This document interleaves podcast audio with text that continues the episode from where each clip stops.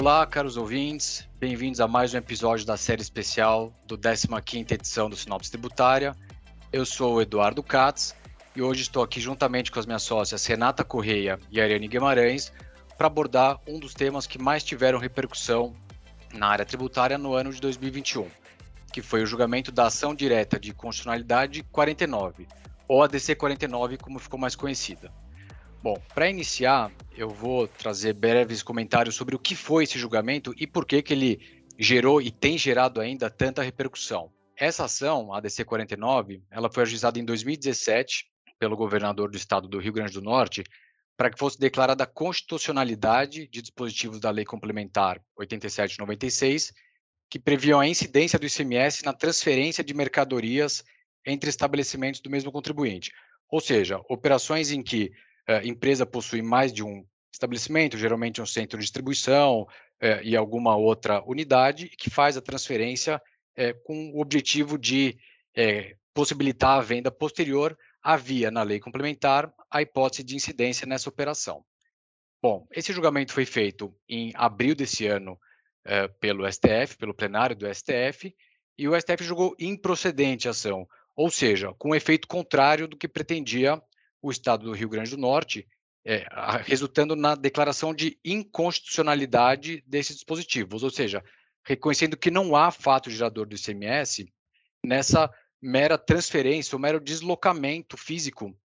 de mercadorias, entendendo que isso equivaleria na prática a uma troca de prateleira do produto dentro do estabelecimento da empresa.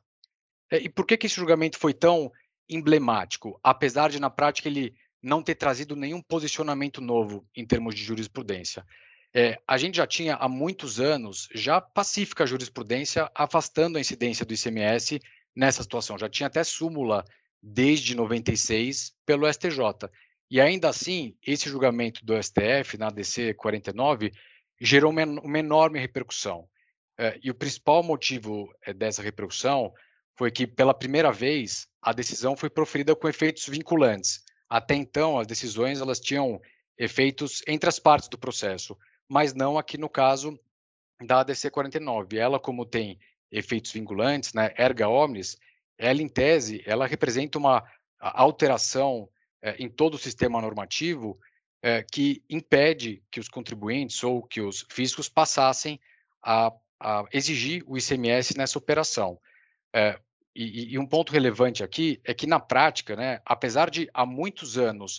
uh, a jurisprudência já está consolidada no sentido de que não deveria haver incidência do ICMS, as empresas continuavam uh, fazendo incidir o imposto nessa operação, por questões práticas, de planejamento, enfim, sempre com o intuito de viabilizar a transferência do crédito de ICMS originado nas operações anteriores para o estabelecimento que efetivamente pratica operação de venda, né? Ou, ou seja, era uma prática já difundida e, e praticada por grande parte do mercado, eh, e com o julgamento dessa ação, se acendeu uma luz amarela, né? Do que fazer a partir de então? Será que as empresas poderiam continuar adotando esse procedimento que, na prática, estava eh, em linha com os planejamentos tributários e com os procedimentos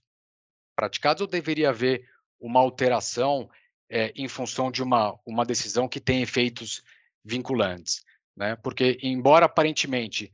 seja uma decisão favorável para os contribuintes, afastando uma hipótese de incidência, na prática ela produziu, como a gente vai comentar, efeitos adversos que não foram vislumbrados muito provavelmente quando do julgamento, especialmente em relação aos créditos de ICMS. Essa foi a preocupação central que as empresas tiveram a partir dessa decisão do que fazer a partir do momento em que o acórdão foi publicado em relação às operações e em relação aos créditos de ICMS. Então, aqui eu vou pedir para a Renata é, explicar um pouco para a gente quais são esses efeitos adversos né, que essa decisão produz e de que forma ela impacta planejamentos tributários, benefícios fiscais, enfim. Qual foi o motivo dessa preocupação pelas empresas, Renata? Obrigada, Eduardo, por essa, uh, esse esclarecimento aí a respeito do conteúdo da decisão e inclusive pelo histórico, né? Que você já trouxe um histórico de 25 anos, e a gente sabe que este tema aí do deslocamento físico não gerar fato gerador de CMS, ele já tem até 50 anos, que já tinha discussão é, com base no Decreto-Lei 406 de 68. Em termos práticos, o, o, o que aconteceu? O, o efeito, eu, eu ilustro dizendo que é quase um infarto do miocárdio no sistema circulatório do ICMS, essa decisão, porque ela para todo o sistema em situações simples e em situações com benefícios fiscais, né? Porque a, a existência da previsão na lei complementar, cujo comando foi retirado do ordenamento pela DC 49, ela dava base para as legislações de todas as unidades federativas manter essa cobrança, que era de interesse, sim, para a manutenção desse sistema circulatório do ICMS, de créditos, principalmente para as empresas que, que se organizam em muitas operações interestaduais, já que elas podiam, sim, transferir os seus créditos normais de, de operação, né, adquirindo em um estado e aqui, o crédito da, do insumo adquirido no estado e revendido para outro, ele poderia ser objeto da transferência, transferido normalmente na sua operação e aproveitado no estado seguinte, dando consecução ao princípio da não cumulatividade. A primeira interpretação que a gente teria que ter é: será que é possível? Por que, que ninguém nunca mudou, é, nunca mudou qualquer, qualquer frente operacional por conta disso? Porque a interpretação sempre dada era uma interpretação em conjunto. Bom, eu quero que se faça incidir, inclusive é uma base de cálculo específica prevista em lei complementar e nas legislações específicas para isso. Se fazia incidir para aproveitar o crédito. O efeito de se entender que é uma não incidência, é todos os efeitos nefastos para os contribuintes das glosas e dos estornos relativos à não incidência. Então, no estado de origem, em tese, por eu dar uma saída não tributada, deveria ser feito um estorno do crédito, é uma interpretação possível por parte dos estados, e também é possível que, se uma vez mesmo sendo transferido, essa, essa transferência dos créditos seja considerada indevida por conta da não incidência declarada e haja uma glosa no crédito no, do, do destino. Portanto, os créditos normais de operação, que dão consecução ao princípio da não como atividade normal, e os créditos, principalmente de benefícios fiscais, cujo lastro está totalmente atrelado à existência de uma saída tributada, que via de regra pode ser uma venda, mas em muitos dos casos é uma transferência normal, ela fica prejudicada e, e claramente isso do lado dos contribuintes já foi o primeiro ponto levantado para que eles pensassem aí em talvez repensar sua reorganização de fluxo do próprio ICMS, da apuração nacional, que eles têm ICMS em várias operações interestaduais, em vários setores, né? A gente tem aí é, discussões aí de todas as frentes, indústria, é, varejo, muita, muita gente se sentindo aí exposta, com pouca segurança jurídica para atuar com tranquilidade na manutenção do, do seu sistema de ICMS, e por parte do fisco, é, também houve, houve manifestação no mesmo sentido, porque o fisco também teria que novamente regulamentar como tratar esses créditos, tem um custo de regulamentação, tem um custo de dito pelo, pelos próprios membros aí dos estados, membros do Concefaz, é, no sentido de gastos com, com tecnologia da informação, parametrização de sistemas que seriam necessários para tratar de outra forma operações que normalmente eram tratadas como tributadas de acordo com os respectivos regulamentos, né? Ah, claro que alguns dos estados vislumbram aumento de arrecadação, porque afinal, se houver estorno de créditos ou glosa de créditos, vai haver um, um, um aumento aí de, de necessidade de recolhimento e causando na outra ponta, um desafio para capital de giro dos contribuintes, para impairment em situação de créditos acumulados que não podem ser transferidos e, e, e são tratados como perdas definitivas. Então, esses impactos certamente não, não nos pareceu aí objeto é, do que estava sendo discutido. Não imagino que, que os ministros do Supremo tinham isso em mente quando estavam discutindo aí esse tema, mas a gente já percebe que estes impactos imediatos da decisão têm aí consequências já sendo vistas por respostas à consulta de secretarias da Fazenda, dizendo que não vão permitir os créditos, é, ou algumas que vão aguardar aí um, uma definitividade na decisão, tendo em vista que o próprio Estado do Rio Grande do Norte opôs embargos e temos aí é, o julgamento ainda em curso. E, e, a propósito disso, acho que é importante dizer que a, a, modulação pode ser importante, e é muito importante também que a gente veja como lidar com essa situação. Há quem diga que não há o que seja feito, porque a única interpretação possível é que essas transferências se mantêm, né? O, o, e o próprio, próprio julgamento pode seguir nesse sentido, né? De que a preservação dos créditos ela existe, ela ocorrerá, mas é um ambiente de extrema segurança jurídica, com expectativa de algum tipo de regulamentação, seja por trazer normalmente, no, novamente fundamento de validade para as normas existentes, por meio de uma nova lei complementar, é, ou regulamentação por convênio, que também é bem controversa pelos, pelos contribuintes, mas aí esperamos alguns movimentos nesse sentido. E aí, é, a respeito do que pode acontecer no Congresso, inclusive nos tribunais superiores, acho que seria importante a gente ouvir é, a Ariane Guimarães, que está bem à frente aí desses temas, tanto no Supremo quanto no Congresso, para nos trazer aí um, um, um overview. Obrigada, Renata. Bom, acho que diante de todas essas consequências, né, esse é um típico caso em que o Supremo Tribunal Federal, diferentemente do que definiu o ministro Fux quando assumiu a cadeira de presidente da corte, é, primando pela necessidade de análise das consequências da sua decisão, né, o que nós chamamos hoje de consequencialismo, este é um caso típico em que o tribunal não identificou, não capturou as consequências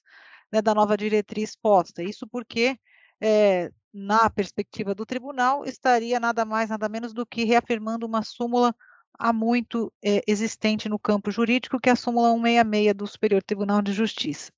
É, sem deixar de considerar que no contexto do STJ, a discussão sempre foi levada muito no contexto de transferência de mercadorias é, para o ativo fixo, né, diferentemente de situações, situações essas que inclusive estão postas nos, é, nos pedidos de ingresso como o amicus curiae de diversas entidades, né, que são situações é, de parte da cadeia econômica que é de transferência, por exemplo, de centros de distribuição para as lojas. É, é um dos exemplos que está a, apresentado no contexto uh, do processo no Supremo Tribunal Federal. E também, é, como a Renata trouxe e, e, o Eduardo também comentou, né, sobre os benefícios fiscais da indústria. Então, aqui há uma gama de uh, afetados uh, imensa e por isso houve essa mobilização é, mobilização essa é, até rara, né, do ponto de vista aqui de, de processo,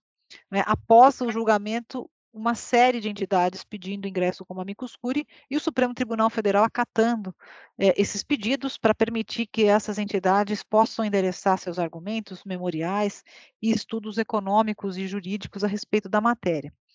E ah, quando nós enxergamos o, o movimento depois da, do protocolo dos embargos de declaração pelo Estado do Rio Grande do Norte, é, há quatro votos proferidos até então. Nós temos um voto do ministro Faquim, o ministro Fachin ele acolhe os embargos de declaração para primeiro é, explicitar que os créditos que uh, antecedem a operação não tributada, né, de transferência de mercadoria entre o mesmo contribuinte, esses créditos permanecem. É, e de outro lado, ele estabelece o ano de 2022 como o marco específico aqui para a produção dos efeitos dessa decisão. Ele foi seguido né, pelo, pelos votos da ministra Carmen Lúcia e também Alexandre de Moraes. E nós temos uma segunda frente de posicionamento, que é o posicionamento do ministro Barroso, em que ele, na verdade, estabelece sim a modulação de efeitos, mas ele, ele acrescenta é, nessa solução jurídica desse problema, né, posto agora, que se os estados eles não deliberarem a respeito do tema, especificamente sobre a transferência de créditos, os contribuintes poderão fazer essa transferência sem explicitar uh, o ministro Barroso como é que essa transferência seria possível, mas ele estabelece essa diretriz. E, na sequência, nós tivemos o pedido de vista do ministro Toffoli, muito preocupado aqui com é, justamente a questão é, do endereçamento, não é se isso será por meio de convênio ou se seria necessário uma lei complementar,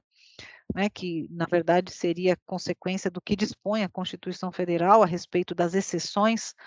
uh, com relação à manutenção dos créditos, quando nós temos né, uma operação não tributada. Então, esse assunto é deveras emblemático e, portanto, é, a expectativa é de que ele não seja concluído, o julgamento não seja concluído ainda esse ano,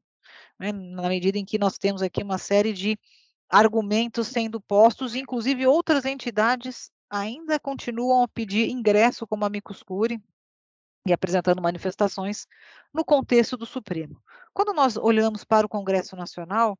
eh, o Congresso, na verdade, eh, já recebeu né, eh, proposições legislativas para que haja regulamentação desses créditos, que, como a Renata mencionou, esses créditos, na verdade, vão trazer uma série de consequências em termos, inclusive, né, desaguando na própria perda, aqui afetando o resultado de uma série de empresas. É, e estruturas de benefícios fiscais. Isso vai fazer com que necessariamente essas empresas elas tenham de se redesenhar do ponto de vista societário para que possam manter sua competitividade e suas operações fluindo dentro do contexto brasileiro aqui de, de legislação. É, então, é, essas proposições legislativas já estão sendo uh, deliberadas no Congresso Nacional, ainda não há sinalização concreta de, de votação, né, é, mas elas já começam a ser refletidas sobre os congressistas. E no contexto do CONFAS, que eu acho que é também importante é, é trazer essa referência aqui para todos, o CONFAS, até onde temos informação, uh, está refletindo a respeito dos, das consequências dessa decisão e provavelmente vai aguardar o resultado de julgamento dos embargos de declaração, para que promova, então, suas ações, seja reflexão sobre a edição de um convênio, seja mesmo a, a própria é, reflexão a respeito de um novo projeto de lei complementar ou até mesmo uma emenda a Constituição, se for o caso. Então, aqui há uma série de possibilidades, porque eh, acho que como o, o Eduardo comentou, não é? a situação aqui dificilmente vai ser mantida como está, né? de, tal qual definida pelo Supremo hoje, porque é uma diretriz que é, viola o coração, como a Renata trouxe, não é? o coração do ICMS, desse tributo que é tão relevante e estrutural para todo o desenho federativo brasileiro. E, portanto, aqui há inclusive um argumento, não é, que de que, é, de que essa decisão ela teria violado o próprio Pacto Federativo na medida em que mexe com a estrutura financeira. Então, acho que é, de próximos passos e o que é esperado no curto espaço de tempo, né, nós não, não devemos ter uma decisão definitiva é, em 2021 e provavelmente nós teremos avanços e diretrizes apenas no ano, no ano de 2022. Obrigado, Ariane. Obrigado, Renata. Acho que esse tema é realmente super relevante, né? É, de fato, essa decisão da forma como foi proferida e nos termos até do que colocou o ministro Barroso no voto dele nos embaixos de declaração gerou um vácuo normativo, né, que é o que a gente tem visto, é uma situação que causa grande preocupação, né, receio nas empresas e é um assunto que foi muito comentado em 2021 e com certeza, como vocês bem apontaram, vai estar também muito presente em 2022. Né? Possivelmente vamos começar o ano de 2022 sem essa definição por parte do Supremo e isso vai ser realmente muito aguardado. Então, agradeço muito é, as minhas sócias pela excelente discussão, a vocês ouvintes pela sua audiência até aqui. E para ouvir mais episódios dessa série especial, acesse o link na descrição. Um abraço.